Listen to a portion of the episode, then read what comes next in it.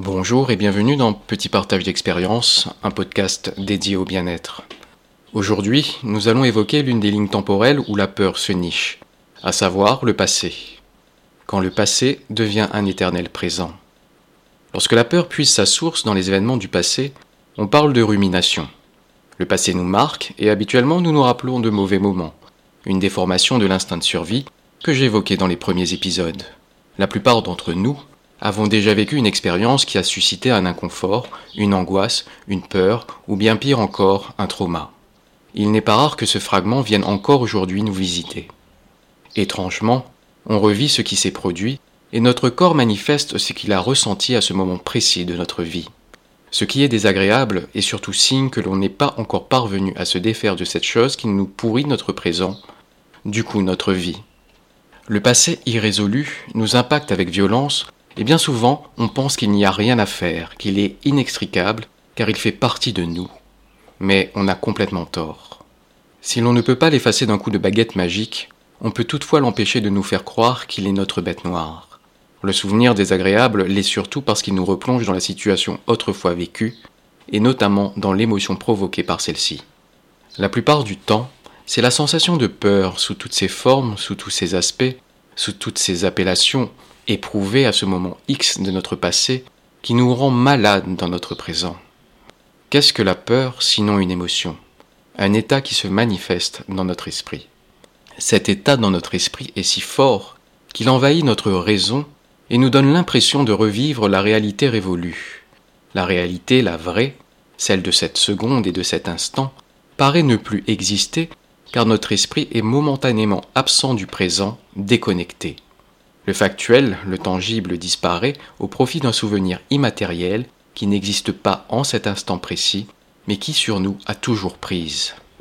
Une chose impalpable nous retient, c'est dire la force de l'esprit, et également grâce à la particularité du cerveau, qui ne dissocie pas le vrai du faux quand on décide de ressentir une émotion précise. Un peu comme quand on est plongé dans un film et qu'on vit l'ambiance qui entoure les héros, on partage leur émotion. Décidons-nous cependant de ressentir la peur? Non. Elle est la lienne tapie dans le noir, qui bondit sans crier gare, ou qui se rappelle à nous dans des situations bien précises, dans lesquelles elle se revoit nous terroriser, et ça lui plaît. La peur veut prendre du plaisir encore et encore. La peur veut exister et vivre. On se sent impuissant parce qu'on croit que l'on est désarmé. Or, notre arme, notre aide, notre secours, est en permanence avec nous, en nous.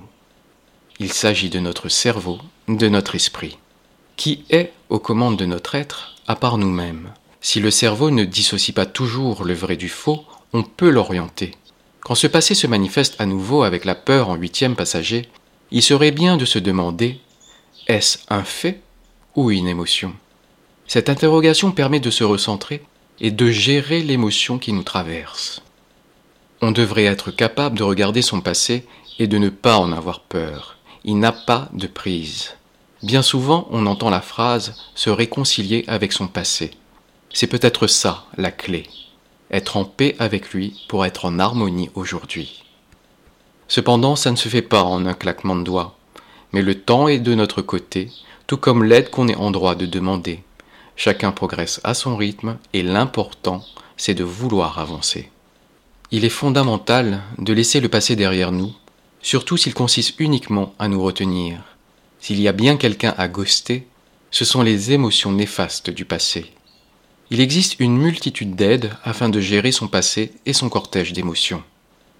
Il peut s'agir d'outils à utiliser soi-même ou d'accompagnement avec un professionnel, psychologue, psychiatre, sophrologue ou tout autre intervenant encadré qui correspond à votre sensibilité. La liste n'est pas exhaustive, le choix vous appartient. Parler et communiquer sur ce que l'on vit s'avère libérateur. En parallèle, il existe un exercice qu'on peut s'appliquer soi-même afin de calmer nos peurs, nos inquiétudes ou toute autre émotion désagréable. Pour cette pratique, je vais vous parler de l'EFT. L'EFT, Emotional Freedom Technique, en français, technique pour se libérer d'une émotion, est une technique facile et rapide. Elle consiste à tapoter du bout des doigts des points précis du corps situés sur les méridiens chinois.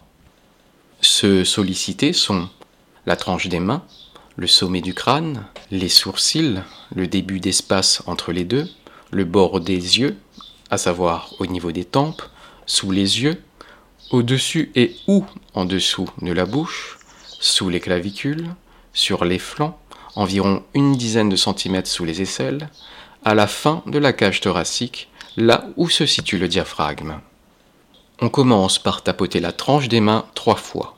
On débute par la gauche, puis la droite, et l'on revient sur la gauche en prononçant la phrase d'accroche dont la structure est la suivante. Même si j'ai peur de, trois petits points, à vous de compléter les pointillés par la peur qui vous concerne, voire l'émotion désagréable ou le souci que vous rencontrez. Je m'aime et je m'accepte comme je suis. Exemple, même si j'ai peur d'être dans le noir, je m'aime et je m'accepte comme je suis. Une fois que vous attaquez le sommet du crâne, laissez votre parole se libérer et dites tout ce qui vous passe à l'esprit et qui est en lien avec ce qui vous embête et dont vous souhaitez vous libérer. Il est préconisé d'exécuter trois rondes. Lors de la première ronde, reconnaissez l'émotion et toute la négativité qu'elle engendre, l'inconfort, le malaise. Lors de la deuxième ronde, pardonnez-vous de ressentir cette émotion. Une partie de vous a besoin de la ressentir pour survivre. C'est un mécanisme de défense. Acceptez-vous et aimez-vous malgré la présence de cette émotion en vous. Et aimez cette émotion qui s'est manifestée afin de vous révéler une blessure à soigner. Lors de la troisième ronde, affirmez votre décision, votre choix de vous libérer de cette émotion, de vous détacher d'elle. Dites-vous que vous vous aimez et que le meilleur vous attend. À vous de juger et d'évaluer votre ressenti et de recommencer si vous percevez que le sentiment désagréable vous rend encore fébrile. La libération de l'émotion peut parfois s'avérer bouleversante. N'hésitez pas à avoir à vos côtés de l'huile essentielle de menthe poivrée. Appliquez une goutte sur un mouchoir ou sur votre poignet et respirez son effluve afin de ramener le calme en vous. Surtout, utilisez cette technique pour tout ce qui vous perturbe. Aucune peur n'est ridicule. Si cette sensation dérangeante vous affecte, c'est que cela vous touche, vous, personnellement pour une raison consciente ou inconsciente qui vous est propre et en lien avec votre parcours. Ne regardez pas la peur du voisin pour mesurer la valeur de la vôtre.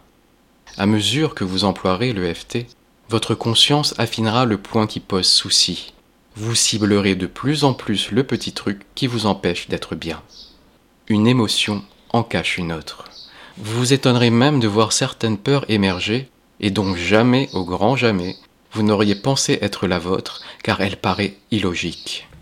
Par exemple, la peur du bonheur, la peur d'être heureux, la peur de la vie, la peur de vivre, la peur de réussir, la peur du succès, la peur de l'amour. Comment pouvons-nous avoir peur de ces belles expériences? C'est un non-sens. Et pourtant, quand on se questionne vraiment, on se rend compte qu'elles existent parce qu'on a entendu dire que toutes les belles choses ne durent jamais.